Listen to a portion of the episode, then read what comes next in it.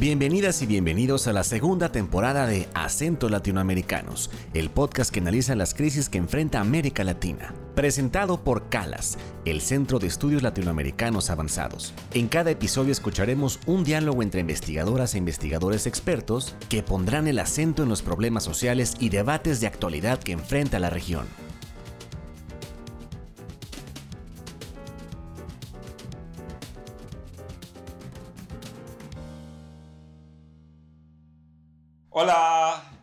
Bienvenidas y bienvenidos de regreso al podcast de Calas, compañeras, colegas, compatriotas. Hoy nuevamente vamos a encontrarnos con el podcast Acentos Latinoamericanos y yo soy Hans-Jürgen Burcher, director de Calas y catedrático de la Universidad de Kassel en Alemania. Estoy muy contento de estar nuevamente aquí con ustedes. Todos sabemos que en los últimos días y meses han pasado muchísimas cosas en América Latina. Pensamos en las últimas protestas en Cuba, eh, el nuevo gobierno inesperado en Perú, en, en, la situación de Chile y el proceso de la nueva constitución. Y a mí me parece que nosotros deberíamos profundizar un poquito eh, la situación en América Latina y hablar sobre eso que en ese podcast lo llamamos el pasado, el presente y el posible futuro del progresismo y la izquierda en América Latina. Para discutir este tema hemos invitado a tres expertos de América Latina y de Alemania que en mi criterio me parecen ser algunos de los mejores que han analizado muy profundamente y además con una complejidad muy impresionante este fenómeno que además de eso son antiguos fellows es decir, becarios de Calas y además autores de ensayos de la colección Afrontar la crisis de esta América Latina del Calas. Para compensar, les pido que se presenten brevemente. Bueno, mi nombre es Maristela Esbampa, yo soy eh, investigadora y socióloga de la Argentina, trabajo en el Centro Nacional de Investigaciones Científicas de mi país y soy profesora de la Universidad Nacional de La Plata. Mi nombre es Klaus Meschkat, eh, yo eh, fui catedrático de sociología en la Universidad de Hannover, pero antes tenía un tiempo largo en América Latina. Pensaba mantener una cátedra en la Universidad de Concepción en Chile. Eh, y en teoría todavía tengo esta cátedra, pero me expulsaron con el golpe de Pinochet y así terminé mi carrera universitaria en eh, la gran ciudad de Hannover, eh, capital de Bajo Sajonia. Mi nombre es Edgardo Lander, soy sociólogo venezolano, profesor jubilado de la Universidad Central de Venezuela. Soy fellow del Transnational Institute en Amsterdam. Tengo ya varios años trabajando en el grupo permanente de alternativas al desarrollo de la Fundación Rosario Lugo de Quito bueno, muchas gracias otra vez de nuevo. Si yo recuerdo o veo realmente las publicaciones de ustedes tres, empezando con Maristela, eh, que publicó un ensayo, Las fronteras del neoextractivismo en América Latina.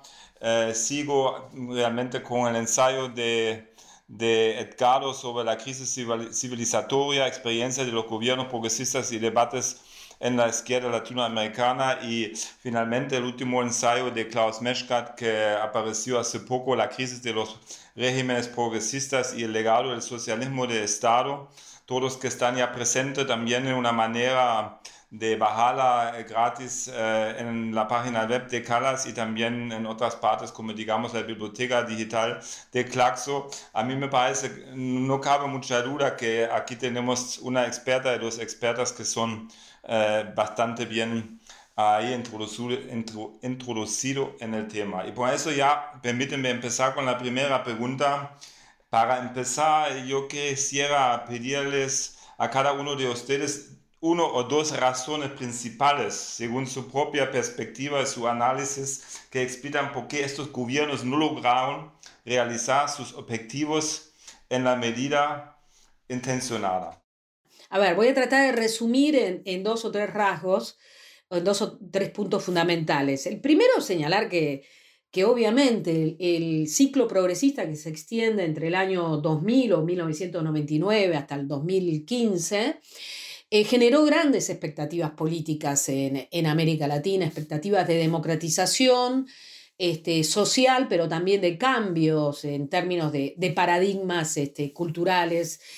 Y podríamos decir que desde el inicio, en realidad, en, eh, en, los progresismos latinoamericanos, sobre todo en aquellos que fueron más radicales, como Bolivia, Ecuador, eh, también Venezuela, eh, los progresismos se fueron consolidando al calor no solo de la expansión de la política extractivista, sino también de la concentración política del poder desplazando otras narrativas de, corte descolonizador, indianista y ecologista que promueven la construcción de un Estado plurinacional, democrático, en función de, los, de la defensa de los derechos de la naturaleza y la salida del extractivismo.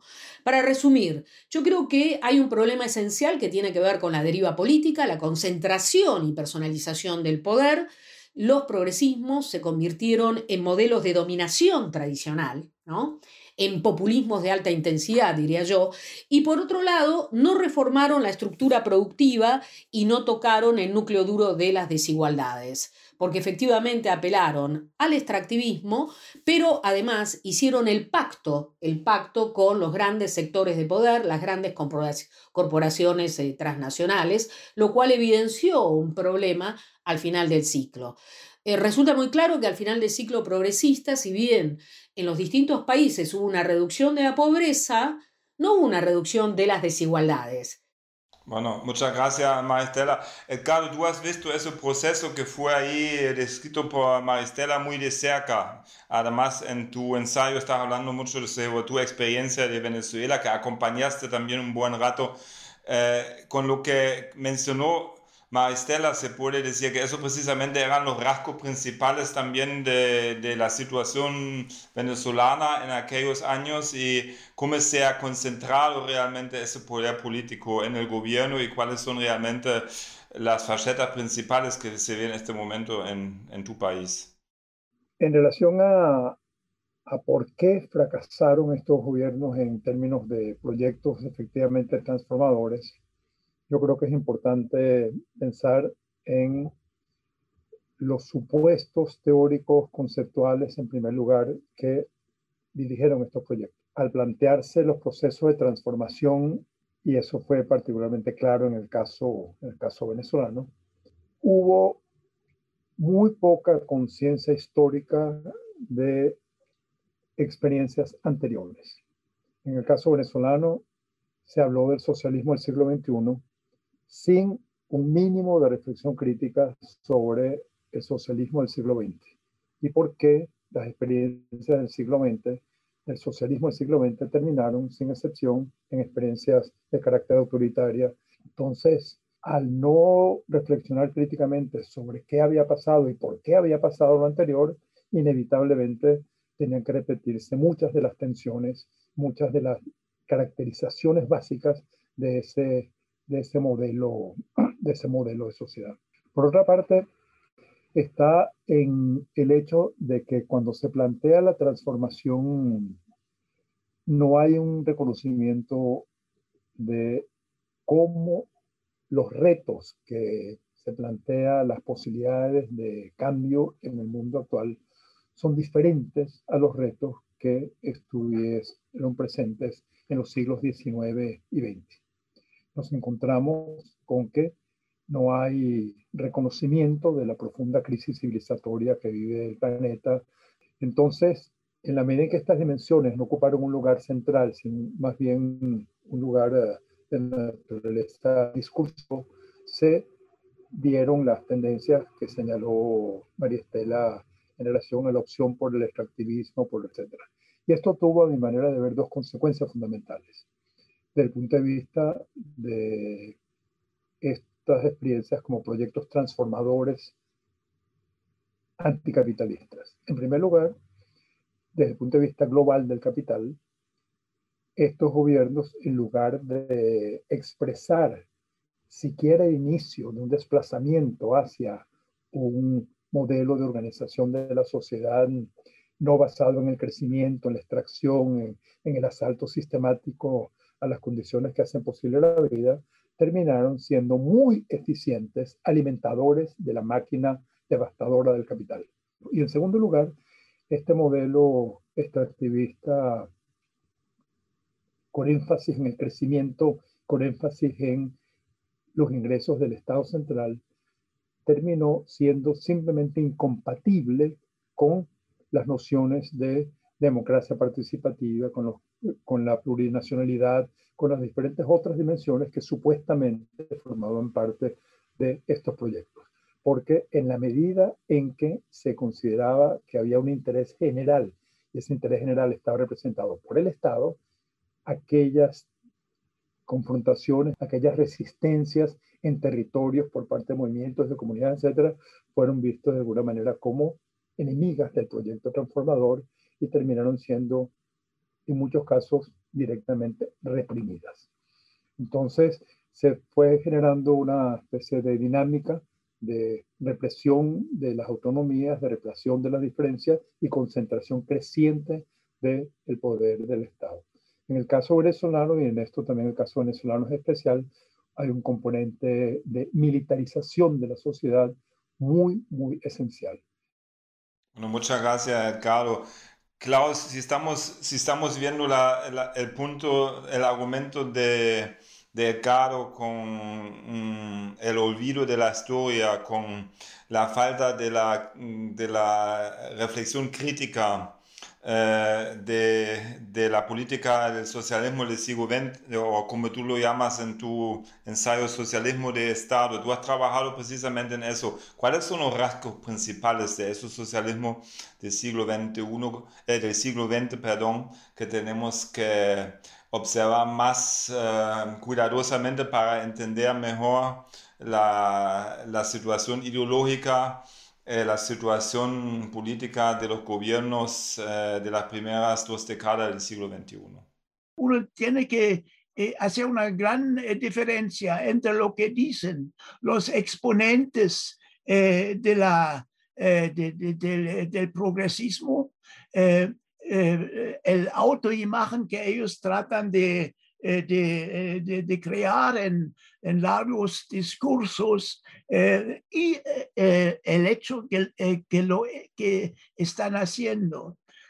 para mí, el chavismo y la figura de Chávez está un poco en el centro de mis reflexiones más actuales, cuando en la mitad del régimen de, de Chávez se decidió desde arriba crear un partido eh, unificado en el modelo, eh, en el modelo, digamos, de un partido marxista-leninista de, viejo, de, viejo estirpe, y con esto terminó también una fase inicial en que todos nosotros habíamos apoyado desde fuera también eh, el, el, el inicio los inicios de estos regímenes que sí tenían aspectos muy positivos en su primera fase, pero en, en la mitad, eh, eh, todos cayeron eh, después en un tipo de pensamiento que, que se puede resumir, en mi modo de ver,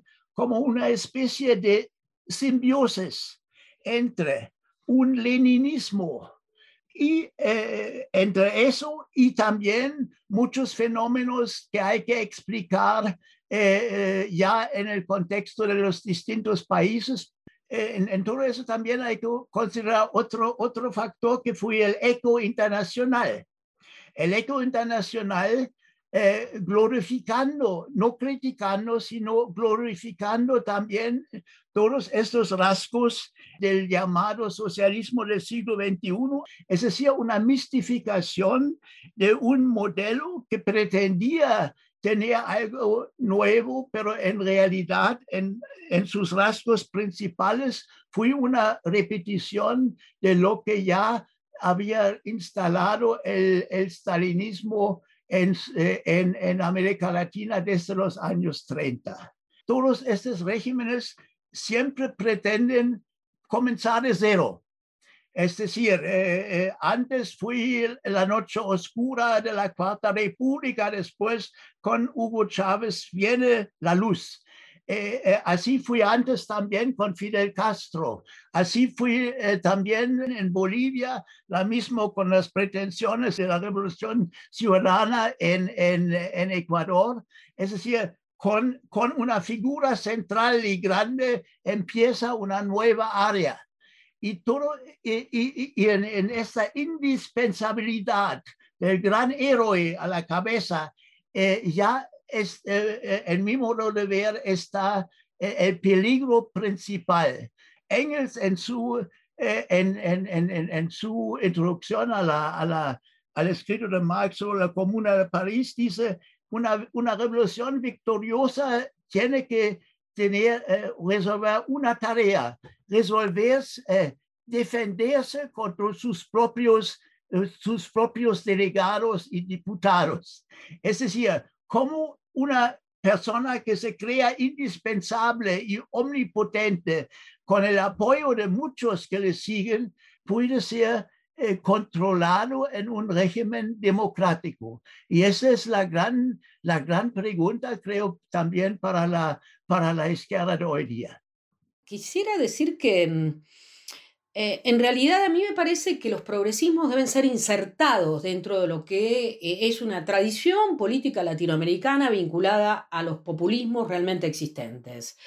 Las lecturas europeas no son lo suficientemente eh, agudas y sobre todo buscan subrayar la conexión que hay con los estalinismos o con las izquierdas o socialismos europeos, cuando en realidad acá, además del peso de los socialismos del siglo XX, en América Latina está el peso de los populismos latinoamericanos, porque los populismos eh, muy ligados a la matriz nacional estatal, eh, se constituyeron en regímenes, en regímenes políticos de alta densidad en América Latina desde la época de Perón o Tulio Vargas en adelante. Entonces a mí me parece que esa conexión con esos eh, populismos que muestran la consolidación de un Estado social redistribucionista en este caso eh, al calor de los progresismos, sobre todo a partir de la inclusión por el consumo, y por otro lado con una presencia tan central del, líder o la lideresa,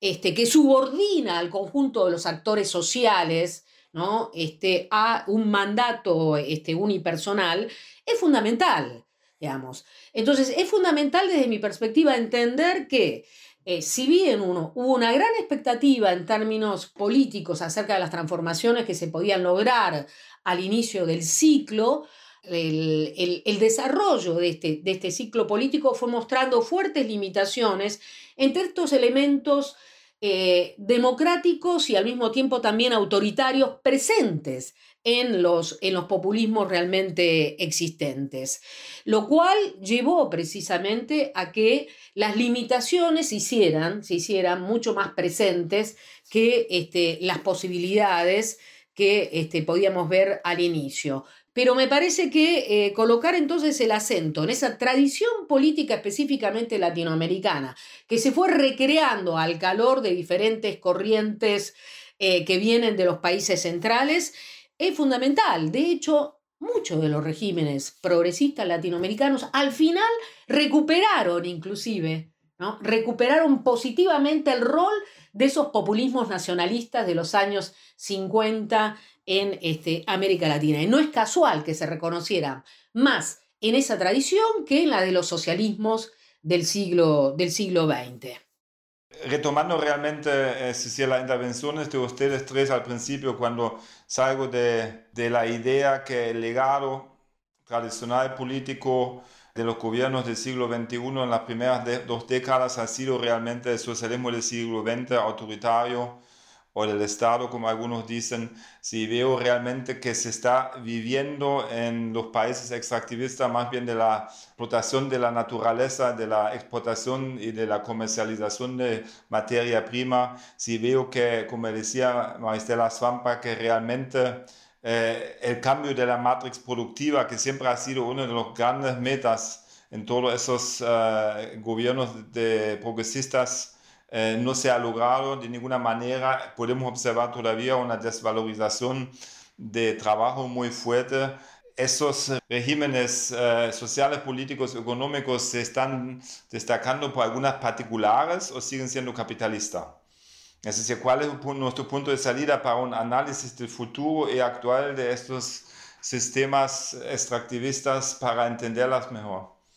Bueno, creo que no es posible pensar en estos modelos extractivos en esta forma como se da la profundización de la inserción en la división internacional del trabajo y la naturaleza en este orden colonial de la, distribución de tareas, digamos que los países del sur global se convierten en exportadores de naturaleza, porque el tema del extractivismo no es una caracterización de economías nacionales, es una caracterización del funcionamiento del sistema mundo capitalista.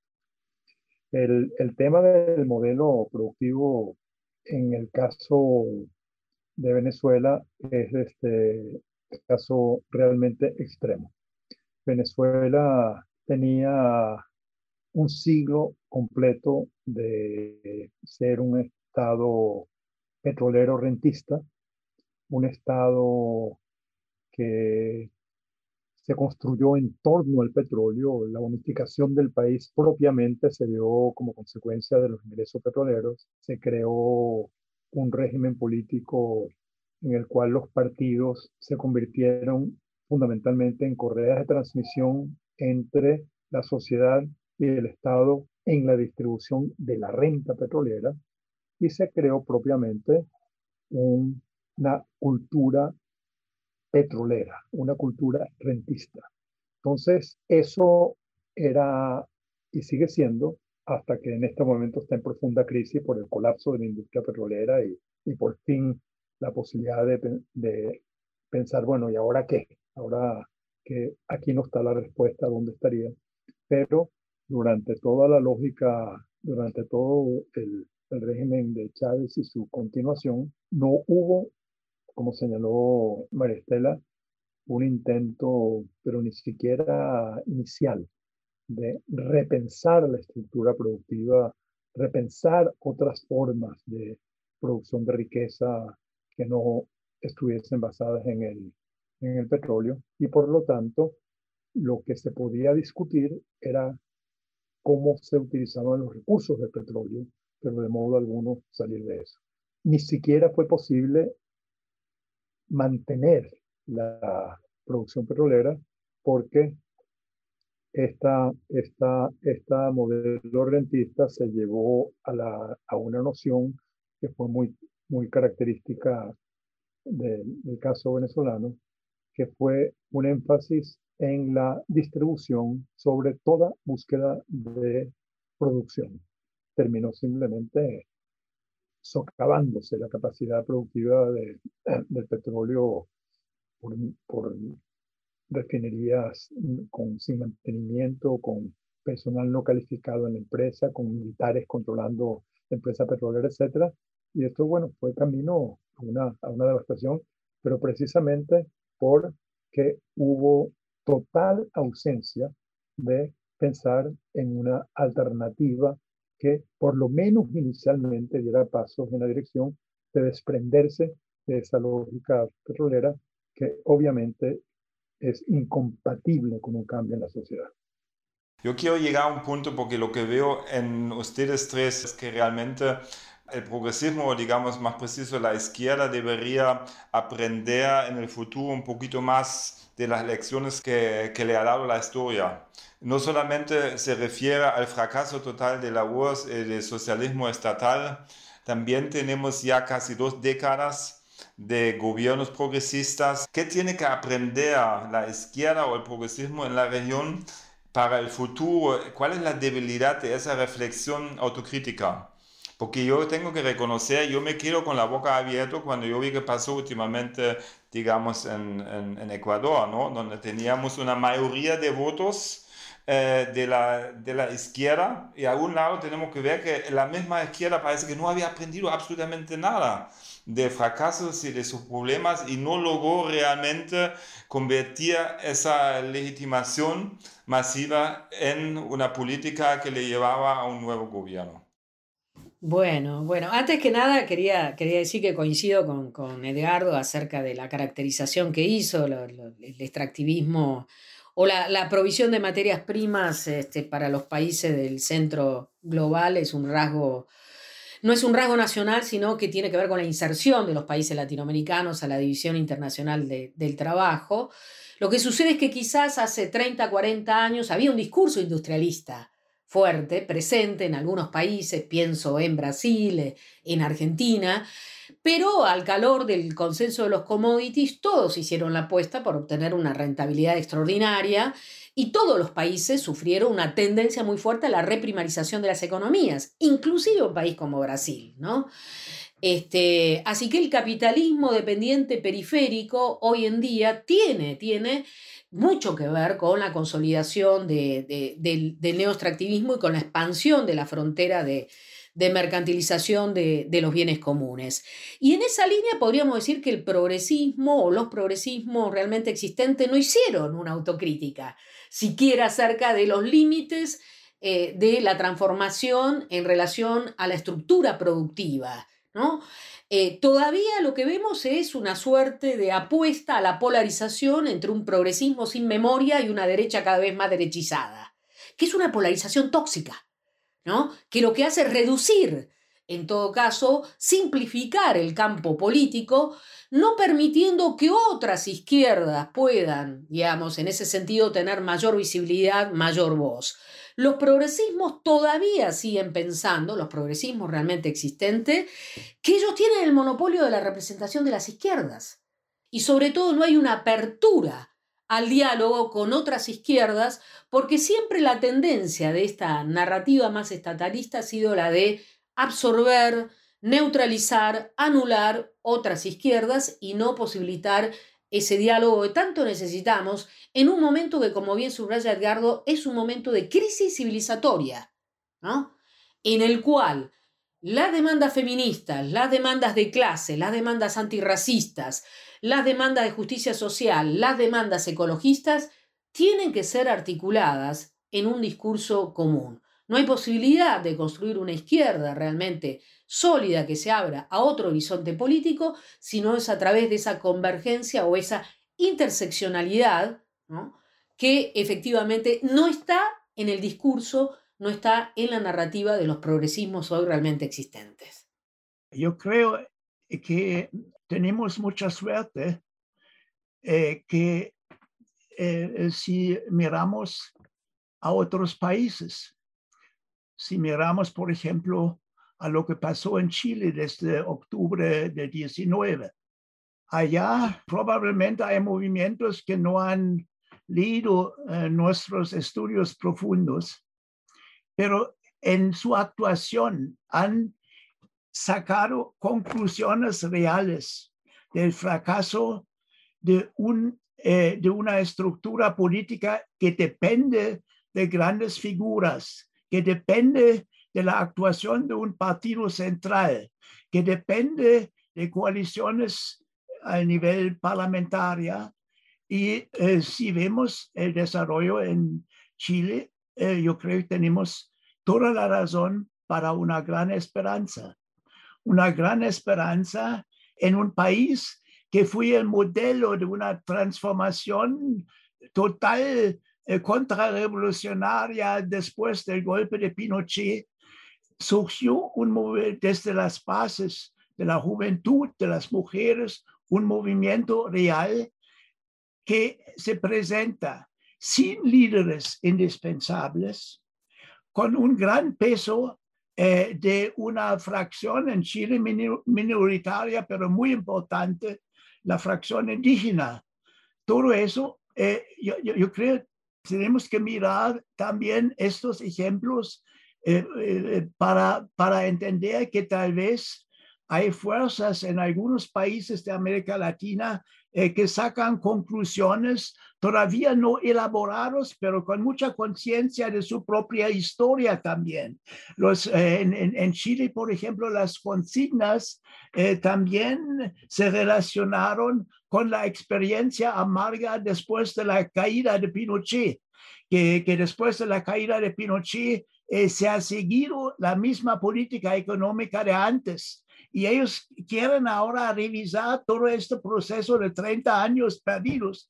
Entonces, eh, para, para mí, una mirada a Chile, por ejemplo, es importante. Y eh, mi esperanza es eh, que tal vez en esos movimientos se va a configurar una conciencia que puede superar los, las limitaciones de los anteriores progresismos. Sería bueno también eh, mirar los ojos a la, eh, en esa dirección. Bueno, muchas gracias, Klaus. Entonces, um, ahora vamos a un breve corte y terminamos con la esperanza, que me parece muy bien. Y la otra buena noticia es vamos a regresar con la pregunta de las alternativas. Pero ahora vamos a tener un pequeño instante de esa discusión sobre las experiencias y los legados de los gobiernos progresistas en América Latina y regresamos en un breve rato. Muchas gracias.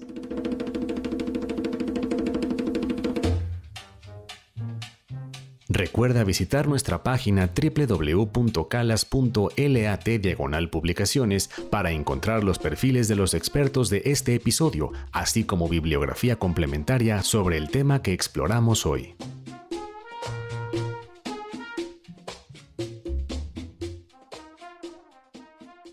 Bueno, estamos de regreso en el podcast de Calas Acentos Latinoamericanos, donde hoy nos acompañan María Estela Swampa, Klaus Meschkat y Edgardo Landea. Y ya tuvimos un intenso debate sobre las experiencias de la izquierda, no solamente en el siglo XX, sino también en las últimas dos décadas de, de este siglo.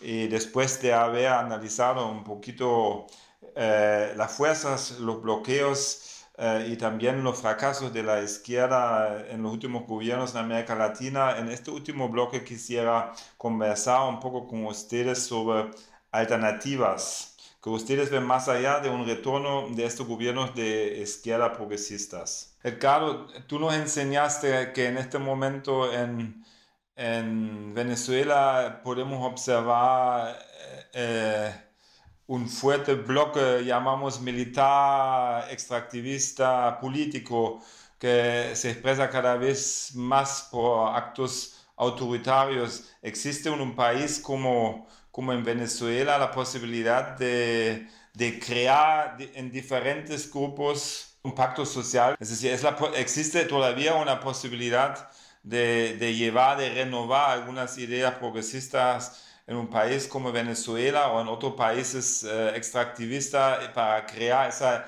idea de ese pacto nuevo social? Yo ahí diría varias cosas. En primer lugar, creo que, que saliéndome un poquito de la pregunta y después regreso, creo que debemos este, darnos cuenta que hoy no tenemos claro qué es lo que denominamos izquierda. Creo que en, la, en esta tradición política de izquierda a derecha, hoy creo que tenemos bastante claro qué es lo que entendemos por derecha y qué es lo que entendemos por derecha izquierda, por derecha extrema. Sin embargo, no creo que sea conveniente seguir pensando que fuerzas transformadoras anticapitalistas en la sociedad necesariamente tienen que ser de izquierda o autoidentificarse como de izquierda. Hay una un peso ya tan grande, tan fuerte de la experiencia de lo que ha sido la izquierda, no solo el socialismo real, sino de estos años de, progresismo, que hay una lectura por parte de muchos sectores de la población en América Latina que ven a la izquierda no como una alternativa, sino de alguna manera como parte del sistema político, inclusive como fuerza conservadora. Entonces creo que hay una, una apertura de, de reflexión que tenemos que, que, abrir y no pensar que necesariamente todo, todo este, está claro que los sujetos de la transformación hoy en América Latina no son los partidos, no son los partidos de izquierda. Prácticamente en ningún lugar en América Latina yo encuentro que haya efectivamente partidos de izquierda que puedan considerarse como la referencia ante la población de la posibilidad de cambio, creo que tiene más sentido buscarlo en otro ámbito, un ámbito que creo que es reduccionista denominarlo de movimientos sociales, porque no necesariamente son movimientos, sino poco, como decía Aníbal Quijano, una sociedad en movimiento. Una sociedad en movimiento donde hay movimientos sociales, hay organizaciones, hay colectivos, hay, hay comunidades, hay una pluralidad de cosas que están, que están este, de alguna manera en efervescencia. Ahora, aquí yo planteo que hay otro, otro problema en términos de las posibilidades de una transformación anticapitalista y la sobrevivencia del planeta, que es uno de los asuntos que a mí más me obsesiona, que es el, el tema de los tiempos históricos. Creo que hay un tiempo histórico que tiene que ver con las emergencias del planeta.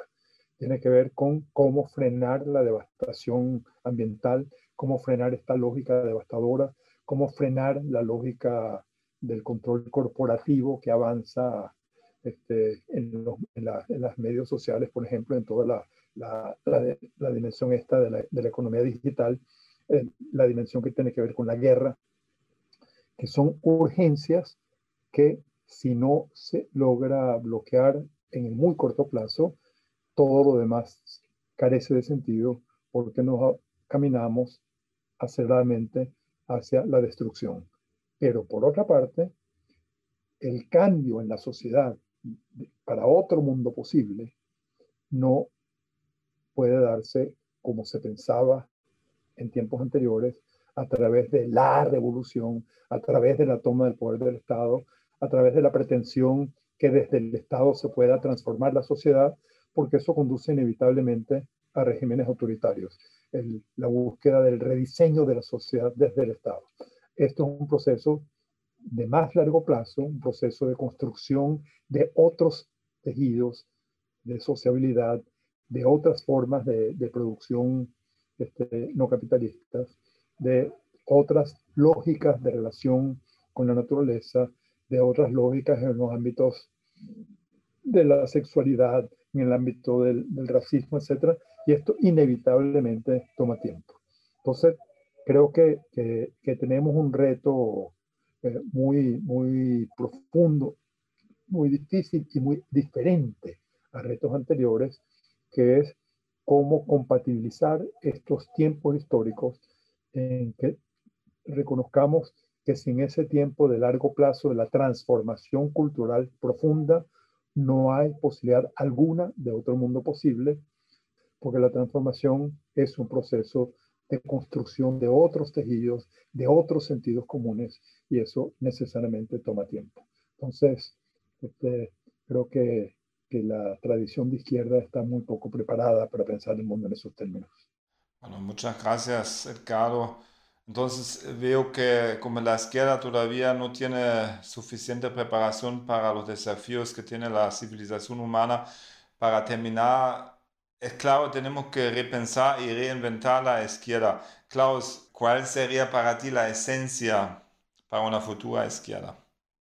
Sí, eh, yo coincido con, en casi todo con Edgardo, solamente en no en la cosa terminológica. Yo llamaría este nuevo proyecto de emancipación todavía e, el nuevo proyecto de la izquierda. Es decir, yo creo, a pesar de que, por ejemplo, el término socialismo otra vez ha sido desacreditado por eh, la pretensión de crear desde arriba un socialismo del siglo XXI, yo todavía mantengo la palabra socialismo y la palabra izquierda todavía. Pero, pero queda una, una tarea para mí importante en, en, la cual sí no, no, sirven grandes teorías eh, para toda América Latina. Eh, allá hay que ver en todos los países cómo esta nueva fuerza de movimientos sociales se puede traducir a un nivel político.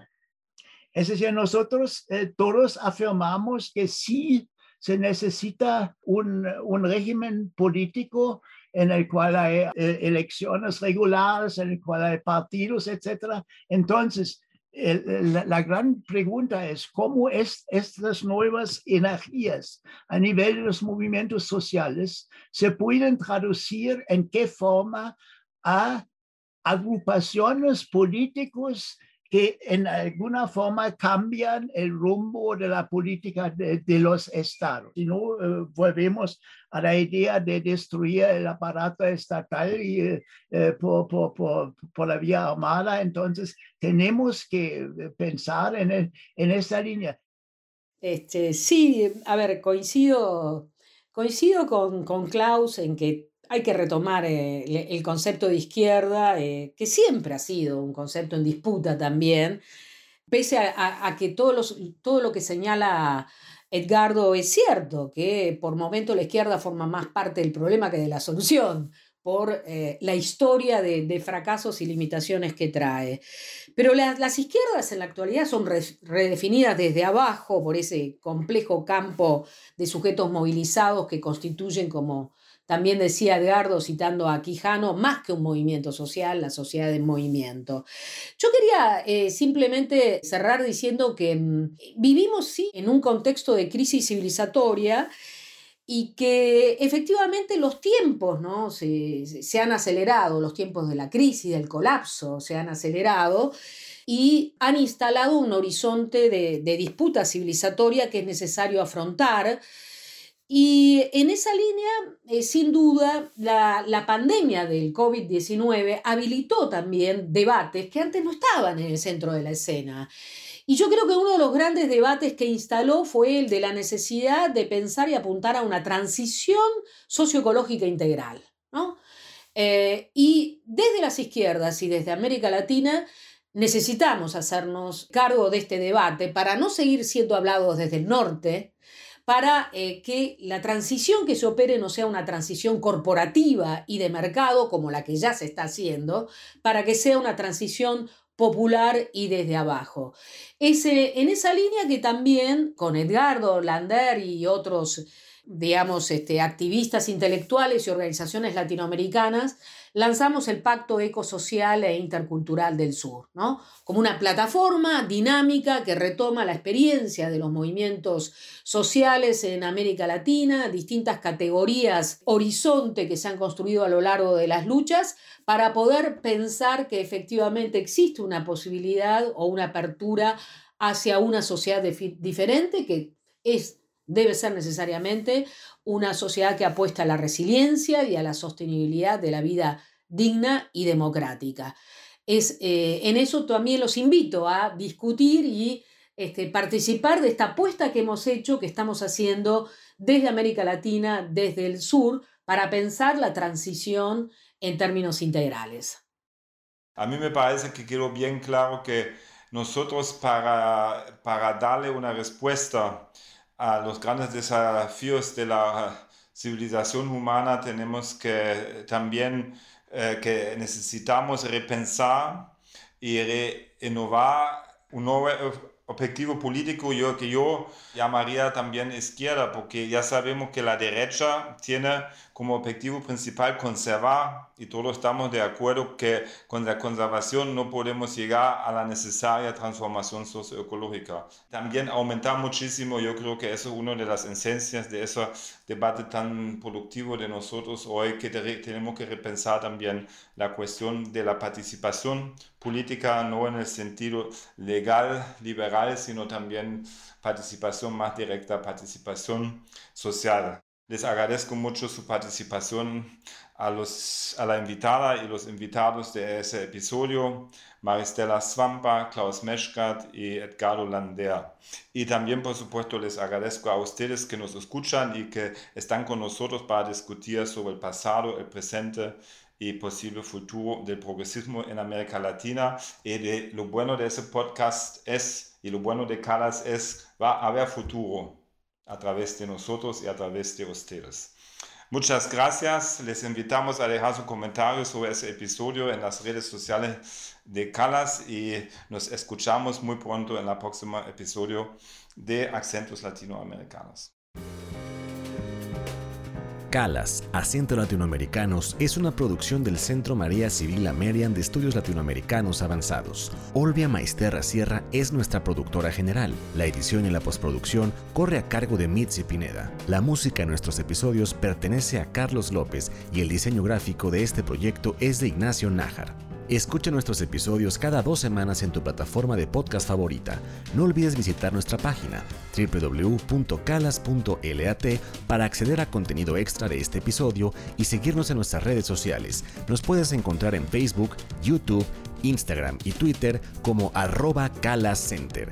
Nos vemos muy pronto. Hasta la próxima.